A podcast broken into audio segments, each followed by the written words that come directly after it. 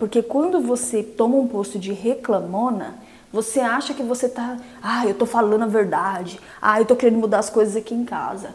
Mas na mente do, do seu parceiro não é isso que acontece. Acontece que você se tornou uma pessoa chata e que ele acha que não vale a pena ficar ouvindo porque você não tá falando coisa com coisa, entendeu?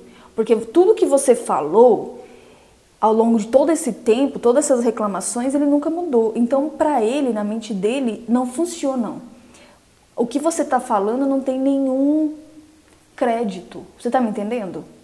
Porque quando você fala uma coisa e a pessoa, opa, é, eu me transformei com isso, eu, eu me condicionei a ser uma pessoa melhor por causa disso que ela falou, então você começa a ter um espaço na mente da pessoa de autoridade né, que vale a pena eu parar mais uma vez para escutar, que vale a pena eu incluir essa pessoa. Mas quando você toma esse outro posto, você vai perdendo isso.